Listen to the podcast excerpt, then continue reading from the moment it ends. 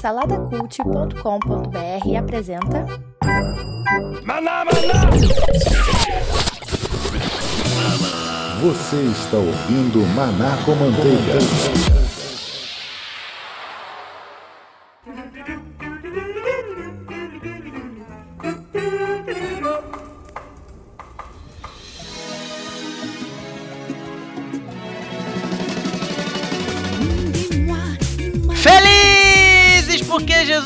E você nos ouve! Estamos começando mais uma na com manteiga. Meu nome é Márcio Moreira. Eu poderia aqui gastar meu japonês, mas não tô afim não.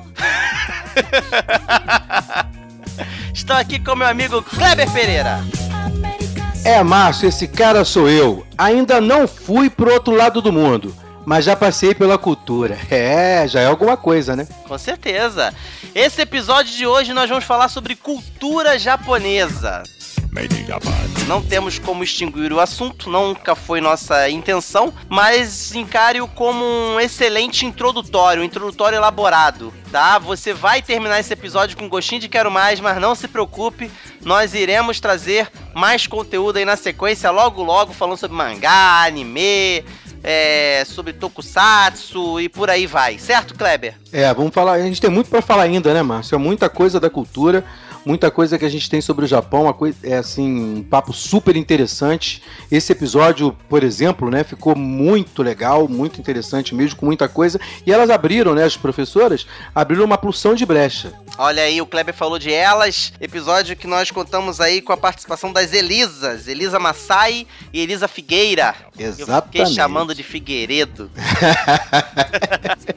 Alguma coisa do tipo. Elas são professoras lá de língua e cultura japonesa no- na Universidade do Estado do Rio de Janeiro, onde nós temos lá o nosso estúdio suntuoso do Manaco Manteiga por lá também, nossa parceria. É, e, não, e não são só professoras, não, Márcio. O pessoal que ouviu o episódio vai poder é, testemunhar que tem outras habilidades. São ecléticas as, as meninas, hein? São show de bola. E falando em parceria, estamos aqui para falar, ó. Tô aqui, ó, tá embaladinho já. São os livros do livro por episódio que a gente sorteia na nossa parceria com a editora Eduerge e com a editora Rocco. Os Correios voltaram aí para aos trabalhos. Vamos aqui poupar aqui os recados de sua importância para manada. Já tô entrando logo nos recados. Os, É, vamos os direto, vamos os direto. Correios voltaram à atividade e então nós temos que mandar os livros que estavam encalhados aqui. Eles voltaram e agora estamos mandando pro pessoal que foi sorteado e retomando aí os sorteios. E o livro que será sorteado para você que compartilhar esse episódio de hoje com a hashtag Eu Quero Ler será que livro, Kleber? É, quem compartilhar esse episódio aí na nossa hashtag Eu Quero Ler vai levar o livro Decifradores, o Enigma do Pássaro de Fogo, da editora Rocco, dos livros do selo Jovem, né? Da editora Rocco. É um livro de H.L. Dennis, Márcio. Olha aí, olha aí, olha aí. Você que gosta de fantasia, é um prato cheio. Tá aí o livro, livro na faixa, mas só pra você que compartilhar, colocar a hashtag Eu Quero Ler e clicar lá no Quero Participar. Aí nós vamos sortear dentre essa galera que fez isso. Mas tem que fazer isso. E aí você estará concorrendo a esse livraço.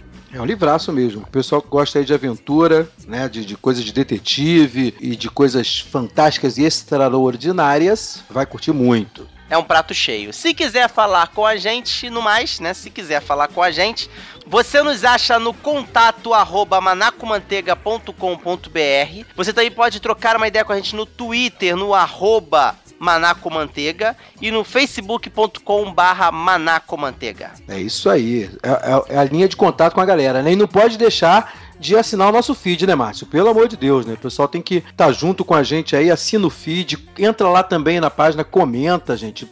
Abre aí teu coração pra gente, diz o que você achou do que a gente tá fazendo, que esse é o nosso salário, não tem outro não. É, o feedback pra gente é importantíssimo porque é com ele que nós vamos apurando, né? Vamos melhorando cada vez mais o nosso, nosso conteúdo pra você. Pra É você aí. mesmo. Então você entra lá e comenta, vamos fazer de cada episódio um fórum de, de discussões dos assuntos. É verdade, é isso aí. E vamos pro episódio, Kleber. Depois a gente pede o pessoal entrar em contato, de participar de promoção, de sorteio, de, de, de falar do que, que o episódio é, de classificar a gente no iTunes, isso tudo, de ficar ligado nas novidades lá do Salada Cult. tudo isso, vamos logo para esse episódio que com certeza está fantabulástico. É isso aí, fantabulástico com Caminhando com a Cultura Japonesa, com as senseis Elisa. Fique com Deus e com o episódio aí, e até a próxima. Até a próxima.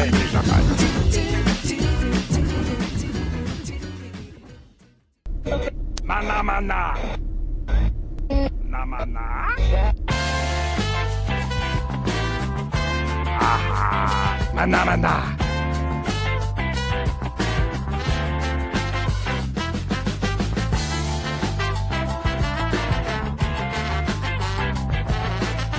Maná, maná. Maná, maná.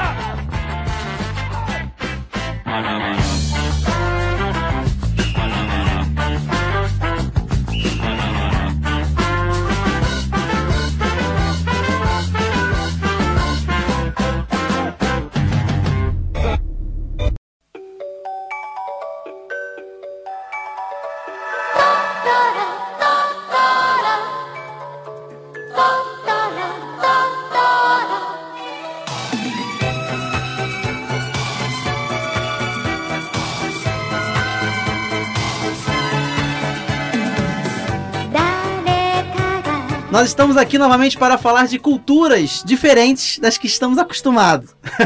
Isso aí. E por isso contamos aqui com a presença de mais duas professoras. É, no Maná com Manteiga, ele é muito agraciado com conteúdo concreto. Porque o número de mulheres aumenta, dá um pico. É verdade. né? A gente tem. é, é, muita mulher passa aqui por esse estúdio aqui. E isso é abrilhanta muito, né? A gente tá acostumado a gravar por Skype, a maioria das vezes lá no Maná com Manteiga. Quando a gente vem aqui pro estúdio fazer conteúdo, pra gente é uma riqueza que a gente pode trocar uma ideia. E nós estamos aqui com duas Elisas. Estamos aqui com a Elisa Figueira e com a professora Elisa Massai. Ambas são professoras aqui da UERJ, professoras de literatura. Elas vão explicar um pouquinho do que, que elas fazem. É, tá? melhor. Literatura é, que eles vão falar besteira aqui. Uma já tá balançando a cabeça aqui na minha direção já. É. Quem quer começar explicando, fazendo uma apresentação rápida, depois do break a gente volta com uma apresentação um pouquinho maior, com perguntas e, e coisa e tal. Vamos lá. Começando aqui, então, para quem tá aqui, quem não, não tem vídeo para saber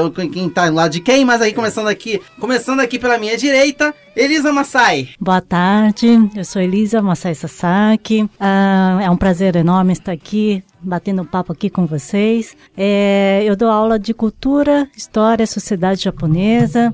Aqui na graduação de português e japonês na letras, mas ah, as minhas disciplinas são eletivas. Então, tem alunos da UERJ inteira, o que é muito legal, né? E certamente as perguntas que vão surgir aqui, meus alunos também fazem. Então, é um prazer enorme estar aqui com vocês. Ninguém se sente obrigado a fazer tua matéria, né? Não Eletivo? Não. É- é- ela é obrigatória para os alunos japoneses. Ah, também- tá. Mas só cultura japonesa é obrigatória, mas lota. é Mas lota, porque é meio dia e meia na hora do lanche, né?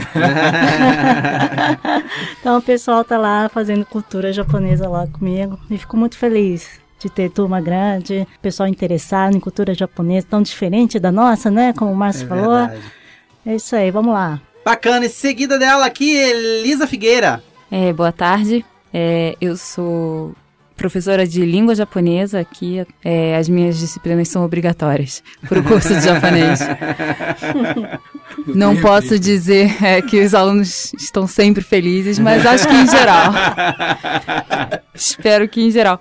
Mesmo assim, aparece também é, bastante aluno de outros cursos, né, que pegam como, como eletiva. Pelo menos uns cinco, assim, a cada semestre aparece. Vamos começar aqui agora, vamos inverter a posição. Vamos começar aqui pela Figueira, né? Eu pensei que falavam Figueira, que era eh, brincadeira com Figueiredo. Eu sou assim, eu leio rápido, acho que tô lendo uma coisa, leio outra, acho que tô falando uma coisa, mas tô pensando outra. É, pessoa agitada, hiperativa é assim mesmo. Vamos lá. Professora Figueira, Elisa Figueira, vai poder diferenciar porque as duas são Não daria pra Elisa. ficar chamando de Elisa, Elisa, né? complicado. É, exatamente. E aí, japonês, cultura japonesa, língua japonesa, o Japão em si, como que isso faz parte da sua vida, como começou a fazer parte. Vamos, vamos se apresentar agora um pouquinho de maneira mais detalhada, não só se ater apenas a, a, a figura de professora, mas o que que essa, esse estilo de vida é, afeta em outros âmbitos aí. Vamos lá, vamos começar. É, eu comecei a estudar língua japonesa em 2004 E logo em 2005 eu fiz intercâmbio, fui estudar na Universidade de Estudos Estrangeiros de Tóquio.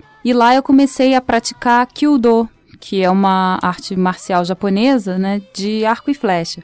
Seria é, o arco tradicional japonês, né? Para quem já viu alguma foto, algum vídeo, ele é bem diferente do, do arco ocidental. É um arco de mais de dois metros de comprimento e a forma como a gente faz Kyudo e, e toda a estrutura do a distância também tem uma série de outras é, diferenças, né, com o arco ocidental. E desde então eu continuo fazendo, agora eu faço aqui no Brasil e isso acho que realmente foi um, um grande motivador, assim, para eu nunca perder contato, né, com a língua japonesa, mesmo depois de ter terminado a graduação, antes de eu começar a ser professora mesmo de língua japonesa, né, me manteve sempre muito ligada à cultura.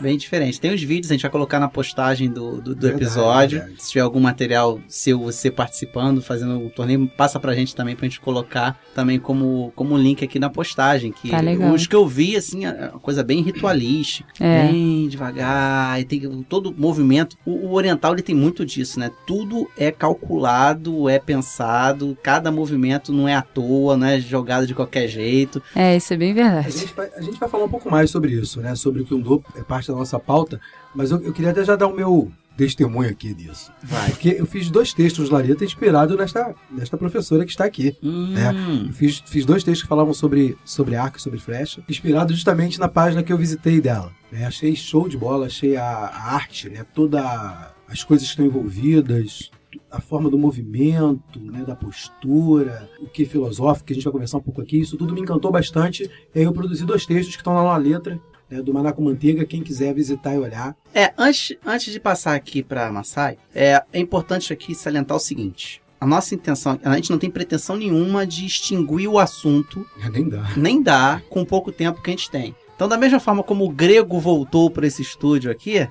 e irá voltar, acredito eu que não só com elas, mas também é, no, no, método tradicional de gravação de podcast que o Maná com Manteiga tem, o assunto de, de, temática oriental em geral. A gente já teve, inclusive, episódio Maná com Manteiga que tratou de artes marciais. Vão voltar a figurar tanto o conteúdo concreto quanto o Maná com Manteiga. Então, se você está nos ouvindo agora, calma. O assunto é muito vasto. A gente vai meio que pontuar, preparar você para os próximos episódios que com certeza virão. Então, Masai, tá contigo, se apresente melhor pra gente, a gente tá curioso, já tá sabendo de algumas coisinhas que você soltou aqui em off, o que, que você já fez. Passa aí pra gente, vamos conhecer você melhor, Masai. Tá, vou contar um pouquinho de mim. Bom, eu sou filha de japoneses, né? Meus pais são japoneses.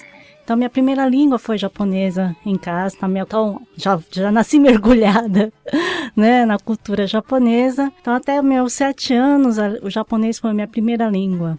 Então, só depois que eu vou para a escola brasileira é que começo a aprender o português. Então, no começo, com certeza, apanhei muito, muito bullying, né? É, chocolate, laranja, né? E por aí vai. né? Mas faz parte dessas diferenças culturais que a gente se depara o tempo inteiro, né? Eu acho que eu, na minha cabeça, eu vou morrer traduzindo, né? A tradução não é só palavra, mas de ideias e de valores e de costumes.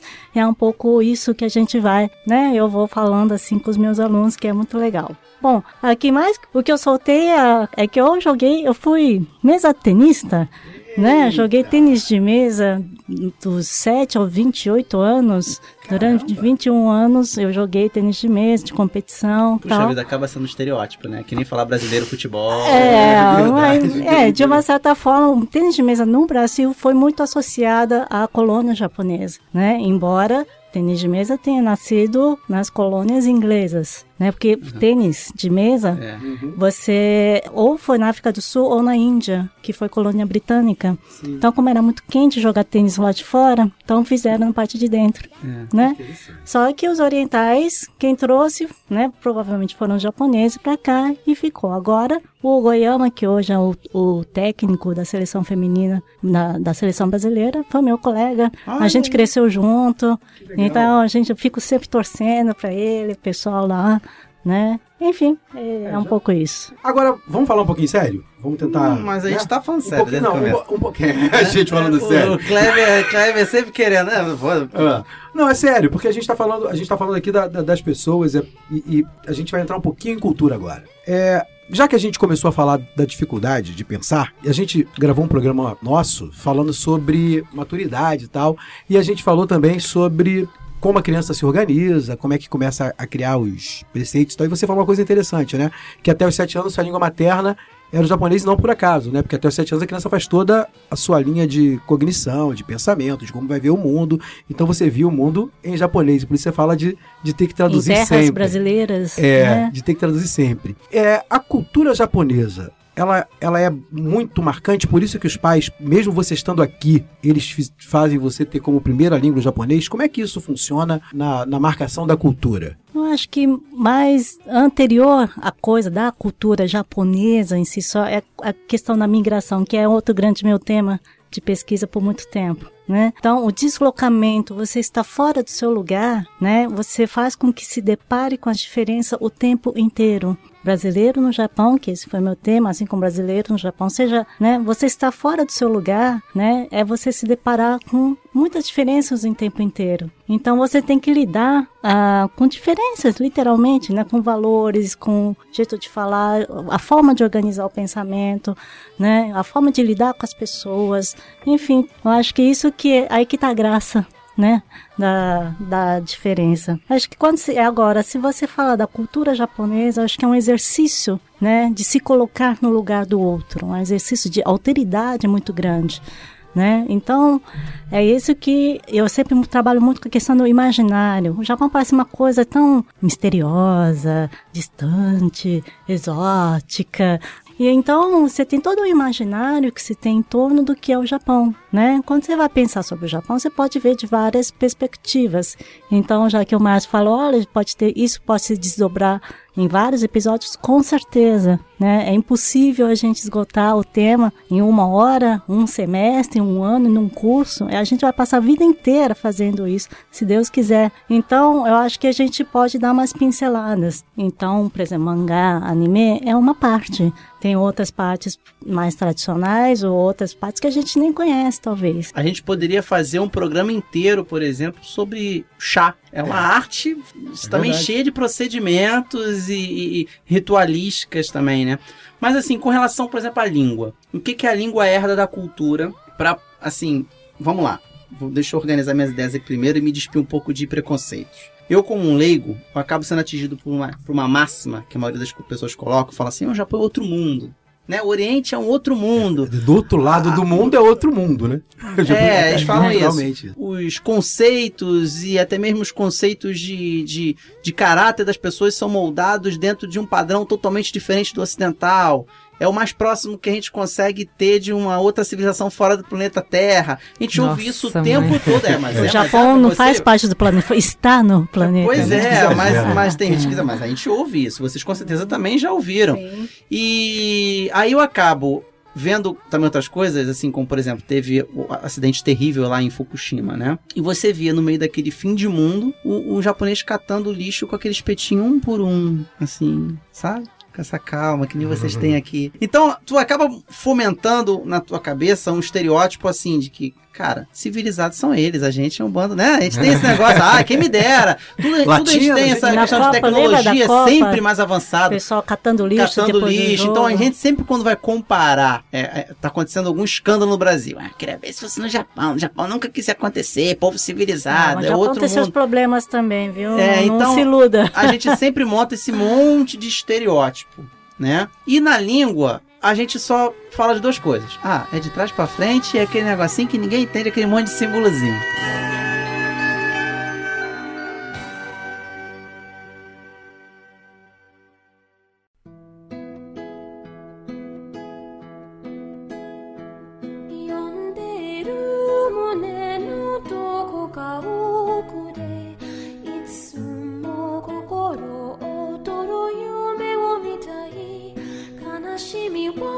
数えきれないけれどその向こうできっとあなたに会える。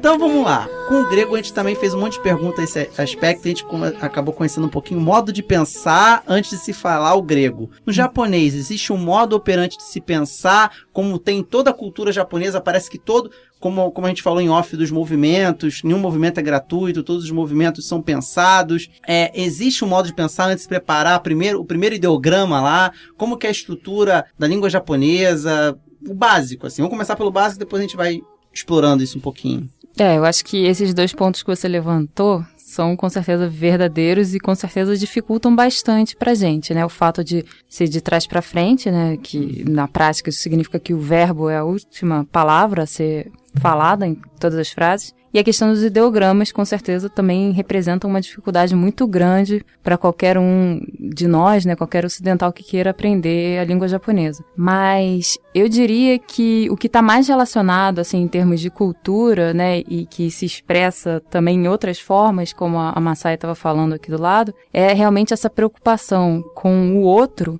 que também aparece marcada na língua. Né? Quem começou a estudar um pouquinho de japonês viu isso logo de cara, porque eles têm as próprias palavras, os verbos, os substantivos, os adjetivos, elas podem demonstrar o grau de respeito e de polidez, de educação que você quer ter em relação à pessoa com quem você está falando. E isso realmente é uma coisa super complicada de você absorver e passar para os alunos com certeza e de começar a usar, né? É o que normalmente a gente chama de Keigo, né? Então, por exemplo, se eu tô falando aqui com vocês num programa de rádio, eu ia estar usando uma forma de polidez, digamos, neutra, assim, né? A mais normal. Mas se você está falando em casa com a sua família, você já fala de um jeito mais informal. E se você estiver falando com pessoas mais importantes, aí você tem que usar formas mais requintadas de língua. E é muito estranho que isso se reflita no verbo, né? Porque o máximo que a gente tem é usar um senhor, né? Botar um por favor na frase. E, e lá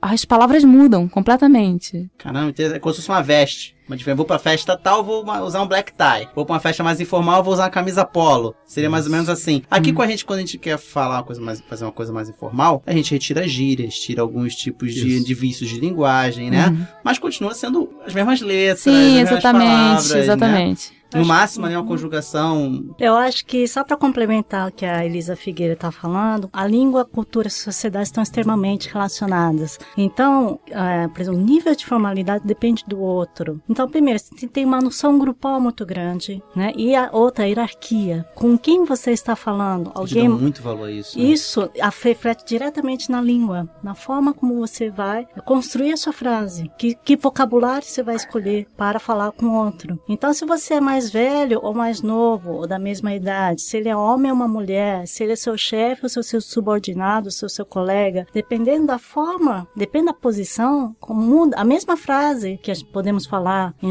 em português, você quer uma água, pode mu- mudar completamente. Então, É, isso vai está refletindo muito a então, questão grupal do outro, a preocupação com o outro, mais do que com você mesmo. Mas foneticamente também. Mas um, um exemplo bem bobo, assim, é, só pra ter o- uma noção, né? Uma palavra como água, que normalmente é mizu, né? Se eu quisesse mostrar, assim, ó, que uma, um pouco mais de tato nessa situação, eu falaria o mizu, né? É, A palavra ganha esse o na frente. Mas tem palavras que mudam completamente. Então, por exemplo, é, um verbo, como o verbo ir, que normalmente seria iku, dependendo da situação, eu poderia usar, em vez de, desse verbo iku, mairu. É outro verbo. É outra palavra. É outro tudo, entende? É. Interessante, né? É porque isso, isso que elas estão falando, né, demonstra justamente o grau de comprometimento com o outro. É uma coisa que passa a ser uma forma de viver e de sustentar a sua vida completamente diferente, mudando no mesmo momento várias vezes. Você, você numa mesma cena, por exemplo, você pode estar reunido com três pessoas com quem você vai falar completamente diferente. Sim, E é exatamente. você falando com três pessoas, uma mais importante, outra com quem você tem mais intimidade, e você vai ter que lidar com isso sabendo que você está ali com relação ao outro, na mesma cena, não é? Porque a gente às vezes pensa num- numa foto de uma situação diferente, né? Ah, eu tô numa É, reunião, não. Como o Márcio colocou, né? Você vai para tal lugar, usa black tie. Você vai para tal lugar, usa esporte fino. Vai para tal lugar, você vai de bermuda, Aham. né? Mas não é só o lugar, é a situação com aquele outro e cada um dos outros, mesmo como nós estamos aqui, né? No mesmo lugar. né? Exatamente, aqui mesmo nessa mesa, né? Vocês dois se conhecem e eu conheço a Massai, nós somos colegas de trabalho e vocês são colegas de trabalho. Então eu falando com vocês dois, eu poderia usar essa forma um pouco mais respeitosa, mas que ainda não é o máximo. Mas falando com ela, eu já poderia usar uma forma mais comum, mais descontraída, porque a gente é colega de trabalho, entende? Isso então, tem que estar expresso, né? Isso, isso acaba aparecendo Sim, mesmo. isso né? é muito importante. Se você não aprende a, a transitar por essas É. formas de língua, a verdade é que você não, não funciona perfeitamente dentro da sociedade. Você tá sendo- vai estar sendo mal educado em alguma situação, ou você vai ter sendo s- desnecessariamente educado em algumas outras situações. assim, pra, pra minha cabeça ocidental, é um pouco tenso. né? A impressão que dá é que quando a gente vê esse estereótipo que vendem pra gente do oriental, que ele tá tenso o tempo todo. Da mesma forma que ele tá preocupado com os movimentos É. do, do- da arte Depende do marcial. lugar. A palavra certa, tem que usar a palavra certa, senão, né? Hum. Tem que fazer. Ouvi também falar, não vou aqui pagar de entendido, ouvi também falar de que os ideogramas se diferem pra homem e mulher. É verdade isso? Não. Devo Os ideogramas, então, não. algum- Algumas palavras, sim. Existem palavras que, que são palavras usadas por homens e não são usadas por mulheres e vice-versa. Mas Isso já é alguma coisa, porque aqui não tem. Sim, normalmente o máximo que a gente tem são algumas flexões, né? Tipo, obrigado e obrigada. É, já que a gente falou um pouquinho de cultura, vamos falar agora da- das artes marciais. Passando aí pelo que é o panorama artístico do Japão, o que que essa, essa arte influencia, porque a gente depois vai falar mais detidamente no outro programa, no outro momento, no outro lugar, sei lá. A gente vai falar um pouquinho mais detidamente das artes especificamente. Talvez a gente, né, possa, a gente vai falar aí do, do Kyondo e tal. E a gente, vamos falar um pouquinho do que essa arte representa. Masai, diz pra gente um pouquinho do que que é essa relação de arte e cultura, por que a arte marcial, por exemplo, é tão importante, quais são as outras artes no Japão que, que marcam, que são marcantes. Eu acho que os japoneses são é um povo extremamente estético. Então, para você falar sobre cultura, a arte, né? Eu acho que, por exemplo, aqui a ciência, a arte, a técnica são coisas muito separadas. E lá não, você tem é tudo numa coisa só, que é o caminho, né? O tal do do, que está presente em vários tipos de artes. Do é o caminho, é o ato de percorrer um caminho, curso, é um percurso, discurso, né? É, um, é uma trajetória a ser percorrida, né? Então, caligrafia, que é Shodo, né? É o caminho da escrita. Kyudo, que é a Elisa Figueira, com certeza vai saber falar muito mais com isso, que é a arte do arco e flecha, né? É o caminho do arco e flecha. né? Judo, que é o caminho flexível, né? Que é uma das artes marciais. Aikido, é, Kendo, que é da, é da, da espada, o caminho da espada. Ah, você falou de cerimônia de chá, é o Shado, ou Sado, né? O Kado. Kado é o arranjo floral, o ikebana. Então, tudo isso, os próprios, por exemplo, samurai, que é o Budô, que é, Budô seria o, o caminho do guerreiro, né? Que vai ser meio que um pano de fundo para as artes marciais, código de honra. Então, você tem que preparar seu espírito em todos os sentidos. Então, se você pegar um, é muito comum um samurai escrever uma poesia, escrever, ficar treinando caligrafia, fazendo arranjo é, floral, né? Isso não é uma coisa separada, muito, muito pelo contrário, você está lapidando o seu espírito, né? Então, o ato de fazer, né? O ato de escrever, aquele momento, o ato, aquele instante é muito valioso. Mais do que o resultado é o, o- a trajetória que você percorre, né? Então, essa visão de mundo, essa forma de encarar a, a arte ou a cultura, também é um exercício muito grande que deve ser feito, né? Para ah, se pensar a cultura como a oriental. É outro registro, é outra matriz de pensamento, né? Então, esse é um exercício muito grande, muito Acho que mais do que o arte da guerra, que virou meio que um clichê, acho que Hum. ele vem para reforçar. Acho, acho que o arte da guerra ele vem reforçar um clichê. Eu acho que mais próximo do que você falou, o Musashi, né? Os cinco anéis. Musashi, Musashi, é, que foi quando descobri que não era Exatamente. katana, era katana, que eu fiquei um pouco frustrado. É, ele fala sobre isso, né? Os Isso. cinco anéis seria, sim. seria os cinco elementos, tem uma coisa a ver com os cinco elementos. né? Hum, O fogo, a o fogo e o vazio, o né? vazio. Ele mesmo foi um grande guerreiro. Chega uma hora que ele vai se dedicar às artes, à caligrafia, à escultura, à poesia. E que, porque para ele isso faz parte do, da- do conjunto, de melhorar o seu espírito. É, eu acho que a- a Não? questão é que no Japão, né, diferente do que aconteceu na Europa, não se criaram é, disciplinas de pensamento diferenciadas para, por exemplo, se pensar a filosofia, a arte, é, a religião, né? Tudo, tudo era pensado junto. Eles não criaram disciplinas independentes. E além disso, né? fazia parte da, da boa educação, né, de, um, de uma pessoa culta, nobre, né, não necessariamente nobre no sentido de fazer ser de uma família rica, mas da pessoa ser uma pessoa intelectualmente e fisicamente superior, digamos, melhor, ela estudar todas essas, essas coisas diferentes, né, estudar é, disciplinas físicas, né, como espada, arco, mas também alimentar esse, esse lado mais sensível, né, de saber fazer uma poesia de saber escrever bonito, né? Porque a, a, caligrafia, essa arte da caligrafia é você, não é você simplesmente saber escrever, você saber escrever com as letras que eram consideradas, digamos, arte, né? De tão bem feitas. E tudo mais, né? Saber tocar instrumentos, saber dançar, se fosse o caso, né? Palavra-chave é disciplina e perfeição, né? As duas palavras-chave. É, é uma, é uma ideia de realmente de se, se aperfeiçoar, né? Se tornar uma pessoa melhor, mais refinada, né? Interessante isso que a que a Figueira falou, né? Porque a gente percebe, né, que a secção que a gente geralmente faz, e acho que você pontuou muito bem quando você fala isso, a gente separar as coisas em disciplinas diferentes, por exemplo, na, na área de estudo, né? A gente separa entre humanas, exatas, biológicas, né? A gente faz uma separação que é uma secção que simplesmente anula o outro, né? Anula a outra parte, que é uma coisa curiosa. Isso que vocês estão falando dá uma ideia maior de integração, não é isso? É uma coisa mais holística, né? É uma coisa mais, mais é uma, aqui é muito engavetado em disciplinas diferentes. Quando você pode, por exemplo, origami, uhum. que é a uhum. dobradura de papel. Não é só coordenação motor, não é só estética. Você tem muita geometria, tem muito cálculo, tem muita matemática, e tem muita coisa, filosofia. e muita filosofia então, e disciplina. Tudo, né? Então, se tem muita coisa num, num ato só, que é uma dobrar um papel. Então, acho que essa coisa holística, né, na coisa pensar numa coisa em conjunto e não separada, é muito próprio do, das culturas ou artes orientais.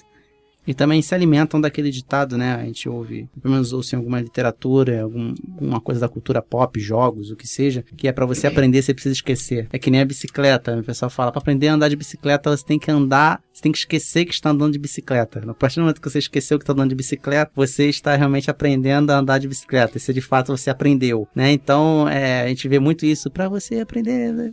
você tem que esquecer.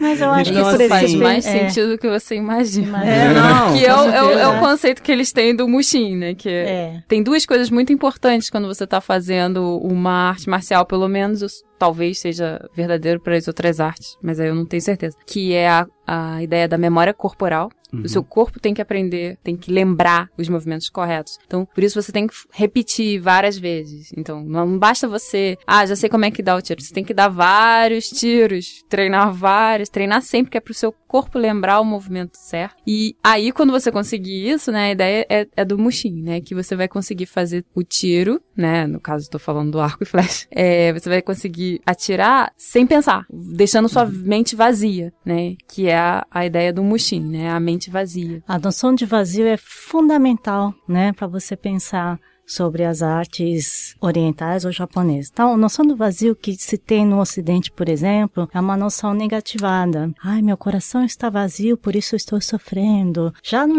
já no, pelo menos no Japão, é a noção de vazio ela é positivada. É um vazio a ser preenchido. Então, este copo, por exemplo, esse copo não teria função nenhuma se não tivesse o vazio. Uhum. Se esse copo tivesse cheio, você não podia usar esse copo, Sim. né? Um vaso, né? Um, enfim. Você, então, nesse sentido, eu acho que o vazio é uma noção central para você é, é, fazer todo esse conjunto de artes, né? Eu acho que a cultura vai estar tá passando por isso. Então são as possibilidades, né? Até a mesma arquitetura. eu sou arquiteto. A, a gente costuma é dizer que claro. ninguém mora nas paredes, a gente mora entre elas. Sim. Né? Então, é, é o vazio é, são as possibilidades. Então, eu acho bacana isso. Realmente, o vazio dá aquela conotação de tristeza, enquanto no Oriente o vazio ele é um pouco mais exaltado, é até bem mais exaltado, melhor falando, do que aqui no, no Ocidente, porque ele vem dali uma infinidade de possibilidades. No vazio você consegue ter toda uma disciplina, né? E você realmente tem que aprender a esquerda. Que nem eu vim dirigindo para cá, não sabia o que eu tava dirigindo, simplesmente eu tava dirigindo, porque eu tinha que vir para cá.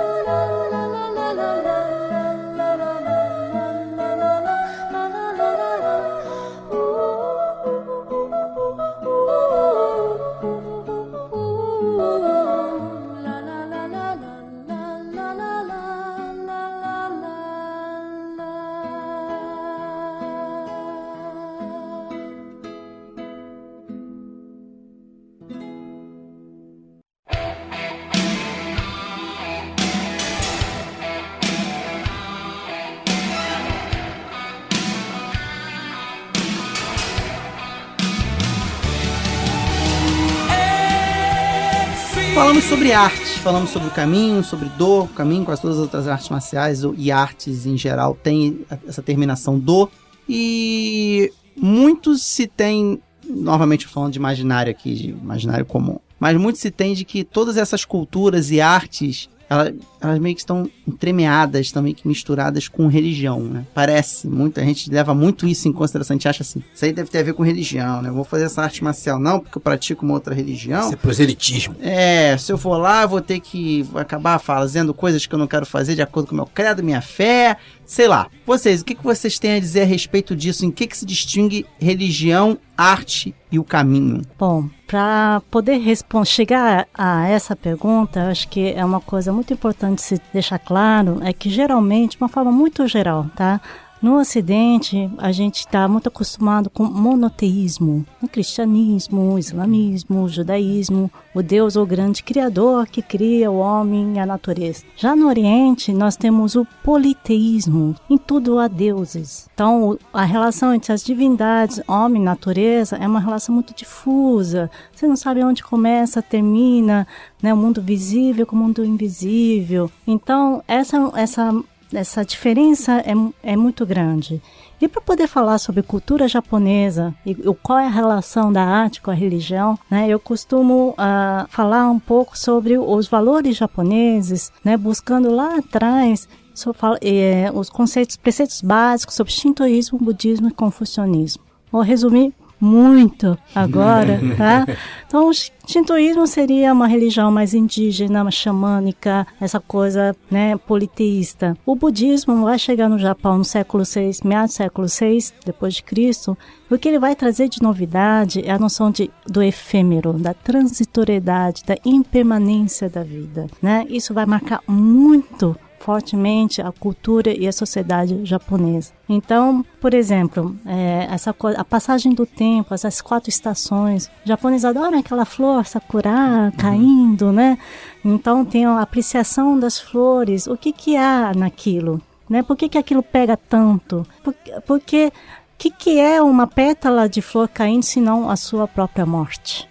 Então você tem uma apreciação da beleza daquele momento efêmero. Então é você conseguir captar aquele momento. Então isso, essa coisa de você captar o momento, né, é muito, tá muito presente em vários dos ou vários, várias manifestações artísticas que vai, você vai encontrar no, no- na cultura japonesa. Mas tem que estar ligado, como o Márcio colocou, na, na nossa cabeça fica muito assim, né? Tá muito ligado à religião mesmo. Não, mas como é não. que desliga isso, né? Porque você, você falou dos ismos aí, mas você falou, tratou eles como vertentes filosóficas, o que seria para nós, né? Mas, Não, mas então, por exemplo, É, você... e aproveita Hum, também, é, você deixou, você não deixou, não sei se você quis destacar, hum. É, você deixou de falar do confucionismo. Ah, Ele se confucionismo. destaca de alguma forma nisso, Eles dentro do que o Kleber não. perguntou? Ele está muito misturado, na verdade, confucionismo, esses ismos, né? Confucionismo de confucionismo é uma questão, não é não é não é religião, porque ele não está ali, não está preocupado com o mundo espiritual, longe daqui, mas com a questão moral e ético. Olha, então, por isso né? A questão da harmonia, você está em harmonia entre os homens, entre a sociedade, na forma de governar o mundo. Então, essas noções vão estar muito presentes na, na, na questão do código de honra dos samurais, por exemplo, né? Na forma de você conduzir, né? Você percorrer um caminho. Gente, eu não sei, eu posso fazer um pouco de bagunça. Deve, Deve, ah, o lugar é pra isso, eu tô Vamos lá, vamos lá. Tá, tá um formalismo tá demais. muito oriental isso aqui, eu quero bagunçar tudo. Não, é porque quando eu tive na, na, na China, tem muitos templos confucionistas lá. Agora, realmente, a. Então, eu, eu, eu não diria que não é uma religião, mas, na verdade, eu acho que o que acontece é que a, a ideia que se tem na China, pelo menos, e no Japão, de religião, ela acaba sendo aparentemente, né, bem diferente da nossa, porque pelo menos aqui no Brasil o que a gente vê mais é- são as religiões cristãs, né, que tem uma série de obrigações e uma série de regras que as pessoas precisam é, cumprir. Não sei, tem que ir na igreja não sei quantas vezes, tem que fazer isso, não pode fazer aquilo. Como as religiões deles têm menos obrigações, eu acho que dá essa aparência, inclusive para eles mesmos. Se você perguntar para os japoneses, provavelmente 90% deles vai dizer que não tem religião. Não é que eles não tenham religião, é que eles acham que a religião deles não é uma religião porque é diferente da nossa e não tem essas obrigações. Mas, na verdade, chega o ano novo, eles têm lá que jogar, ir no templo, jogar uma moedinha lá, fazer a, a oração lá deles. dele, Tem uma né? série de rituais que eles precisam fazer nos templos. Mas eles são, digamos, uma vez a cada ano. Ou... Tem até uns que são mais de, por exemplo, as crianças, né? Tem que ir no. Acho que com 3, 5 e 7 anos, você tem que levar no. É mais procedural também, né? São Como a coisas. caligrafia, como o chá, como a arte marcial, também tem um caminho a ser percorrido. Eu, eu- eu diria só que são, são coisas mais espaçadas e, e que tem menos obrigação. Já está no Só isso. inconsciente coletivo. É isso.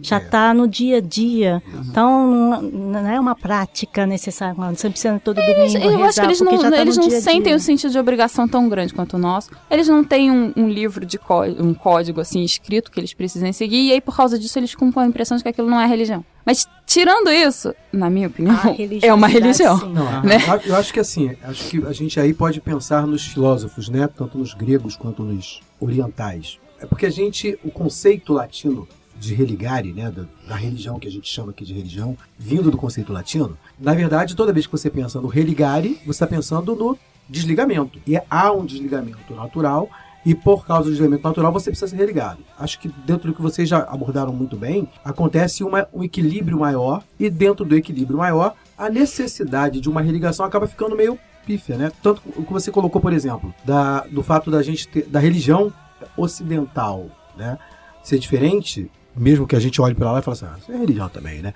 Perdão, da, da região ori- oriental, né, ser diferente, a gente olha para lá e fala, isso é religião também. Aqui no Ocidente, o que falta é que os preceitos de ética e de moral acabam não estando na sociedade de maneira tão equilibrada, né, para que a gente possa ficar confortável e ele acaba se expressando de maneira forte na religião, porque quando você tenta fazer essa ligação com o que é mais amplo, mais espiritual, mais completo, né, mais inteiro, né, eu acho que você usou uma expressão no, na- na- na- no primeiro bloco que a gente tratou sobre mais perfeito, né, mais, mais da certinho, né, mais perto né? você acaba precisando de mais coisa e a gente pega isso e coloca nas regrinhas que a gente escreve na religião. Eu acho que o resumo Porque na sociedade aí- não tá, eu acho né? que o resumo disso tudo que acaba com a religião, porque a religião, como você falou, vem da etimologicamente do religar, é porque lá eles não acreditam que houve ruptura. É isso aí.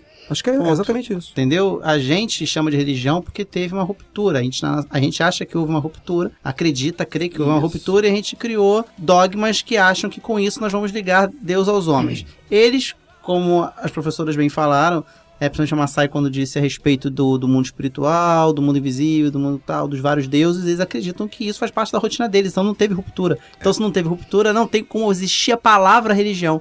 Então acho que é assim que se define. Eu- É, com relação Eu só queria fazer uma perguntinha, porque é uma coisa que tá na minha cabeça, eu queria ver como é que elas relacionam isso, porque é uma coisa que me deixou, me chamou muita atenção. Eu vi um vídeo, né, de- desses que, que a gente tem na internet, acho que até tá no, no- no trabalho que a, que a Elisa Massai passou para mim também.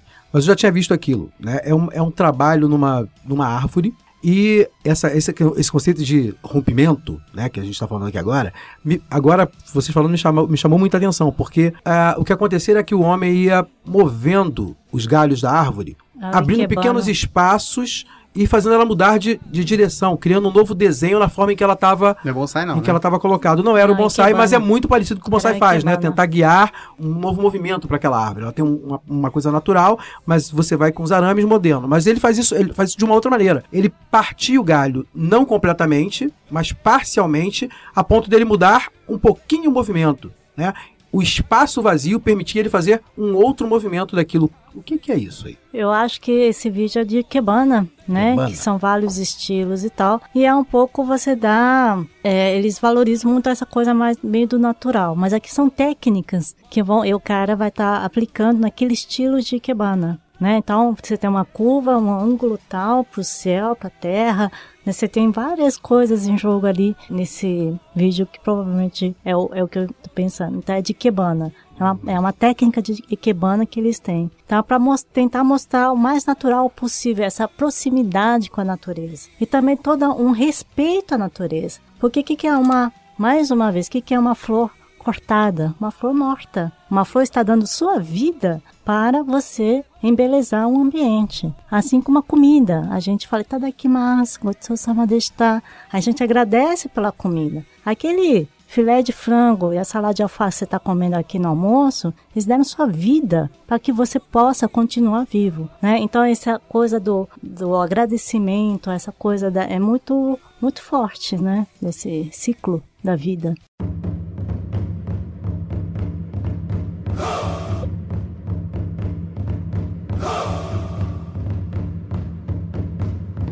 Eu, eu sou um mero comedor de sushi e admirador de mangá, anime e tokusatsu. Isso, inclusive, é algo recente na, na, na, história, vamos dizer assim, milenar do Japão. Mas eles valorizam bastante, né? A gente, assim, a gente pode, aqui no Ocidente, a gente pode tomar como algo de nerd, algo de criança, algo de adolescente, mas é, é clássica é sabido a história dos carrinhos de gente pegando mangá nas estações, porque o pessoal lê, abandona, é descartável, lê, abandona, joga assim, né? Nas estações. É, tem um pouco para falar disso com a Sim, gente? Sim, podemos. O mangá, acho que uma coisa importante quando você fala da cultura pop, que é uma outra marca muito forte da cultura japonesa, é bem contrastiva, né? Com essa coisa tradicional e o moderno e tal. Mas o mangá japonês, a princípio, ela surge mais ou menos no século 8 7, 8 para adultos, né? Para, para tudo é, que eu quero descer. Né? Eu falei não, que era recente, é e depois século eu vou chegar. 8, 7, 8. O vovô, o tataravô do mangá é lá atrás. Olha aí. Caramba, rapaz. Então, quando começa a escrita, a escrita entra no Japão século 6, mais ou menos, um pouquinho antes depois, né? Depois vai chegando as, os primeiros, tem os, os rolos de desenhos, junto com as com a prosa, a poesia, vai estar, tá, por exemplo, a sátira com os animais, um sapo, um coelho, tirando sátira da sociedade humana. Então, e esse é um grande problema dos mangás dos animes, porque aqui no Ocidente, a nossa ideia de que o, o desenho, o desenho animado, ou seja, impresso, é para criança, né?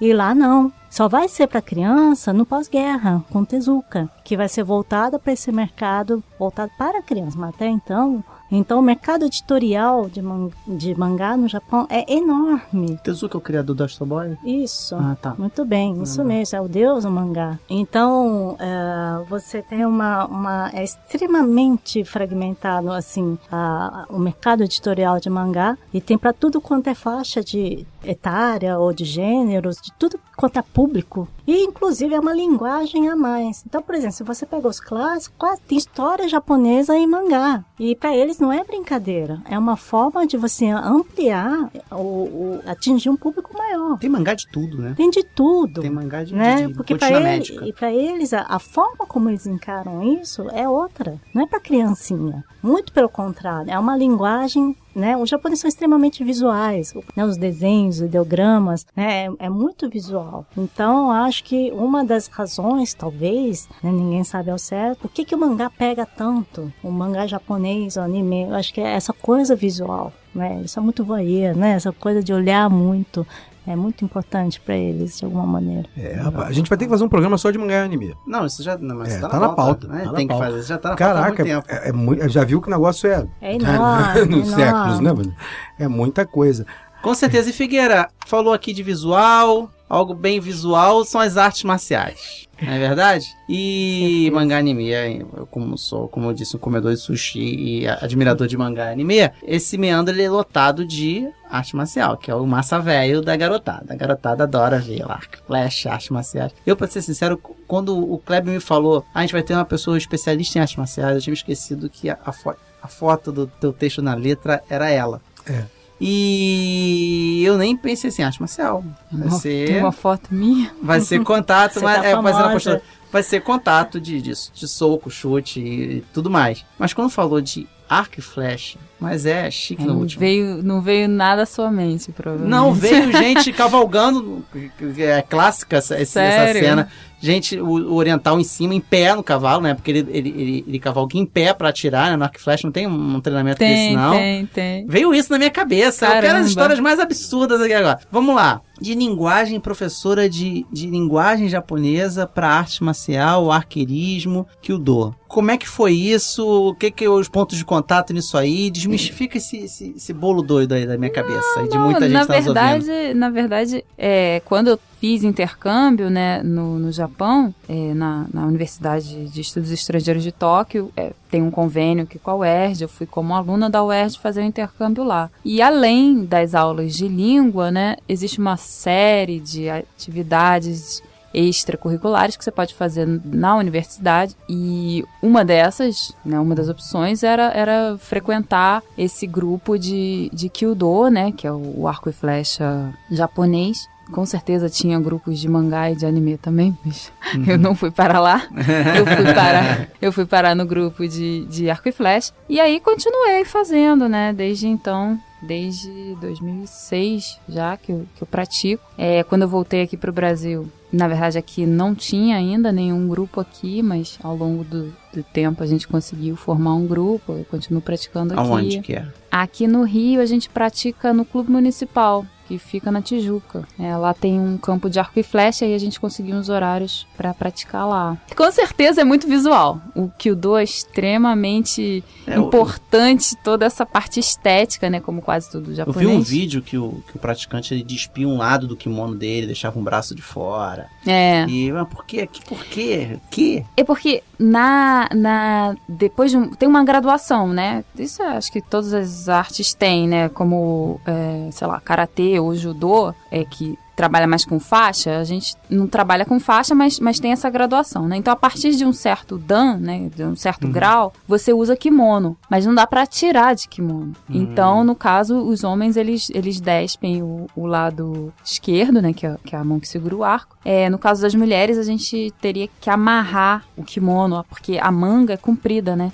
Uhum. Poderia agarrar na. Com certeza iria agarrar na, na corda ou algo assim. Então, para evitar um acidente, você precisa fazer isso primeiro. O treinamento ele é só. O, o Kyudo, no caso, só arco e flecha, que nem o Kendo, só, só movimento com a espada. Exatamente. Quando vem na minha cabeça o treinamento de, de arqueiros orientais, arqueiros do Japão, do Extremo Oriente, são que vem na minha mente, assim, são os samurais em cima de cavalo, em pé, atirando na lateral do cavalo, uhum. assim. Não, claro, no passado, né, na época em que essas artes marciais eram mais marciais do que artes, digamos assim, uhum. com certeza um, um guerreiro, para ser mais completo, ele precisaria treinar com diversas armas diferentes, arco inclusive, né, arco, espada, que mais aparecesse pela frente. Mas atualmente, né, que a coisa se tornou mais um esporte, mais um hobby, embora existam pessoas que façam mais de uma, se tornaram disciplinas separadas, né? Como a gente estava falando aqui antes, dificilmente uma pessoa tem uma formação completa e faz todas ou, ou várias. Né? É uma questão de tempo, né? Os objetivos são diferentes de, uma, de, um, de um arqueirismo olímpico, por exemplo? Sim, não. Na verdade, o que acontece é que o Kyudo ele também tem um lado meio próximo aos outros esportes, eu, eu acho, né? E, é, inclusive existem competições de Kyudo, embora não sejam muitas e não sejam tão abrangentes, né, como, como do, do arco olímpico, por exemplo. Mas, é, então tem, tem coisas em comum, né?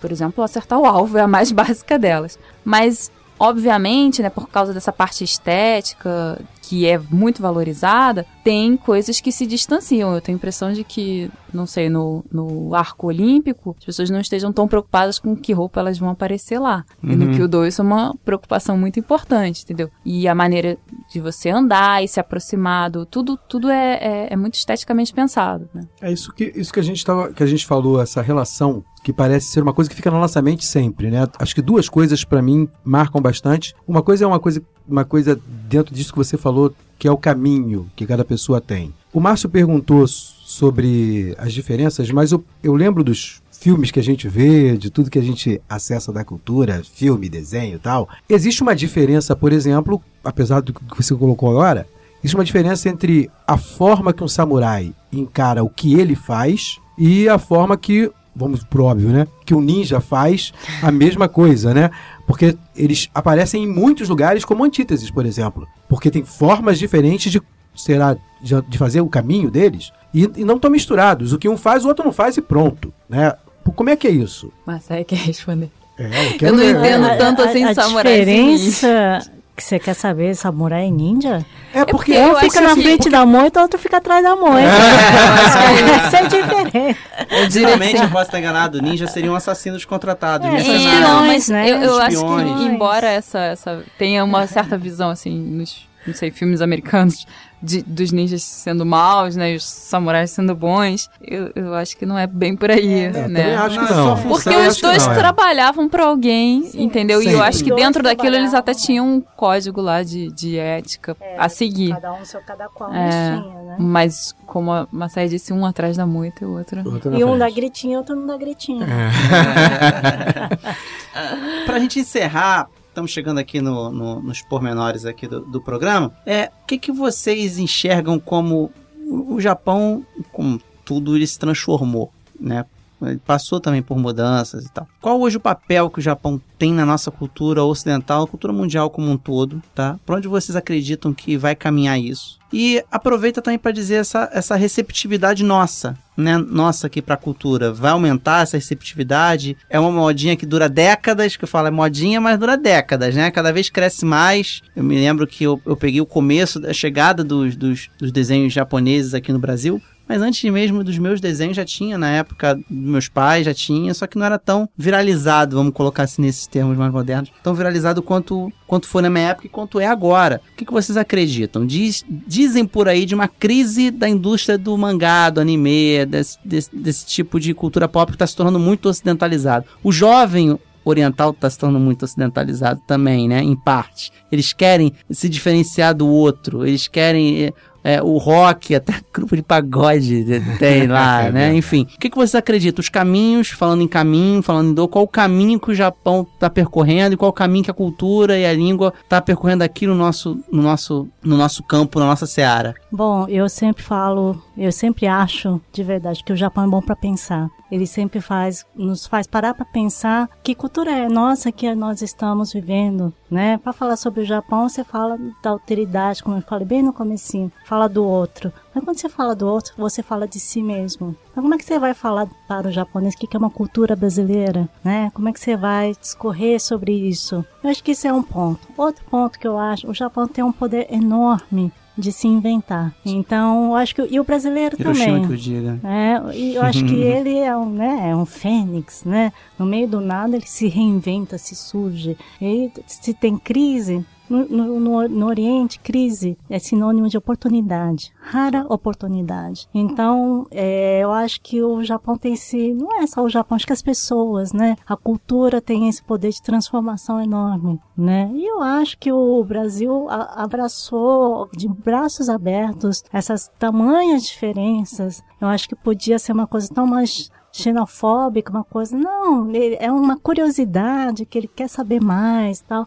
Eu acho isso muito legal. Eu, é muito legal. Eu acho que só tem a. Um, a- um, um vai aprender muito com o outro. Figueira. Isso que você falou, né, de que tá tendo uma crise, eu não sei bem o quanto disso é verdade. Realmente eu percebo nos alunos uma certa migração, né, pelo menos em parte deles, para outras coisas, digamos, um pouco similares, como por exemplo a, a cultura pop coreana e tal. Eu sempre proíbo eles terminantemente, falo não pode, tá? Você entrou na faculdade de japonês, esquece a Coreia. Mas tirando isso, eu acho que muita coisa que veio já meio que veio para ficar. Eu não acho que vá ser uma modinha aí que vai desaparecer não. Só espero que, que também haja assim um aprofundamento maior, né? Porque as pessoas tendem a ficar muito nessa parte assim mais superficial dos desenhos e, e tem muita coisa interessante, né? Como a Massai já colocou, é um, é um mundo assim muito rico. Tem muita coisa que eu acho que a gente poderia aprender com eles, né? Assim como tem muita coisa que eles poderiam aprender com a gente, mas tem muita coisa interessante para ser estudada assim para quem quer ir um pouco mais a fundo, né? Olhar os desenhos, os animes, as- os doramas com outros olhos.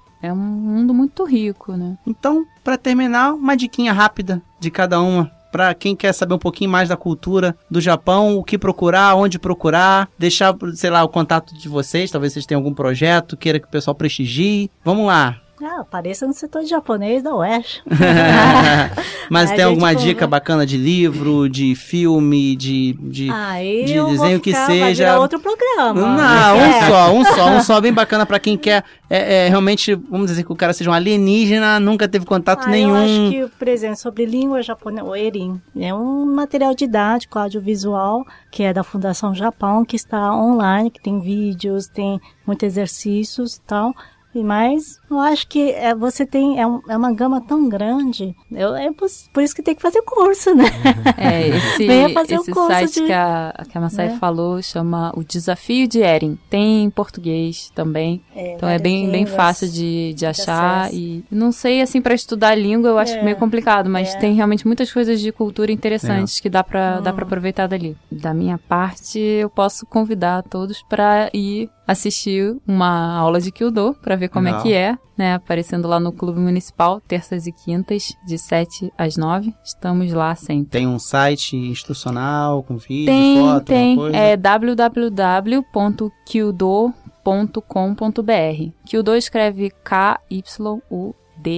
Beleza. Então é isso. Chegamos ao final de mais um Maná com Manteiga. Espero que você que está aí do outro lado tenha gostado. Pra gente foi espetacular conhecer e saber um pouco mais dessa cultura. E não vamos com certeza ficar só por aqui. Teremos outros. Kleber, considerações finais. Eu, como sempre, né, saio daqui maravilhado. Eu acho muito legal a gente poder acessar informações novas, poder oxigenar um pouquinho o cérebro, né, buscar coisas, divisões novas. E acho que isso que vocês colocaram de tudo, né, da- da- das diferenças culturais, acho que uma coisa que marca para mim bastante é essa versatilidade que tanto você tem na reinvenção que os japoneses têm, quanto na permissão que os brasileiros têm de deixar as culturas se misturarem. Eu acho que a lógica de movimento necessário para se fazer o caminho que existe no Japão e a lógica de mistura necessária para se fazer a amálgama cultural que a gente tem aqui são duas instâncias espetaculares dos dois povos. Eu acho que isso fica da nossa conversa. Eu acho que o pessoal podia se ligar nisso e tentar fazer mais essa,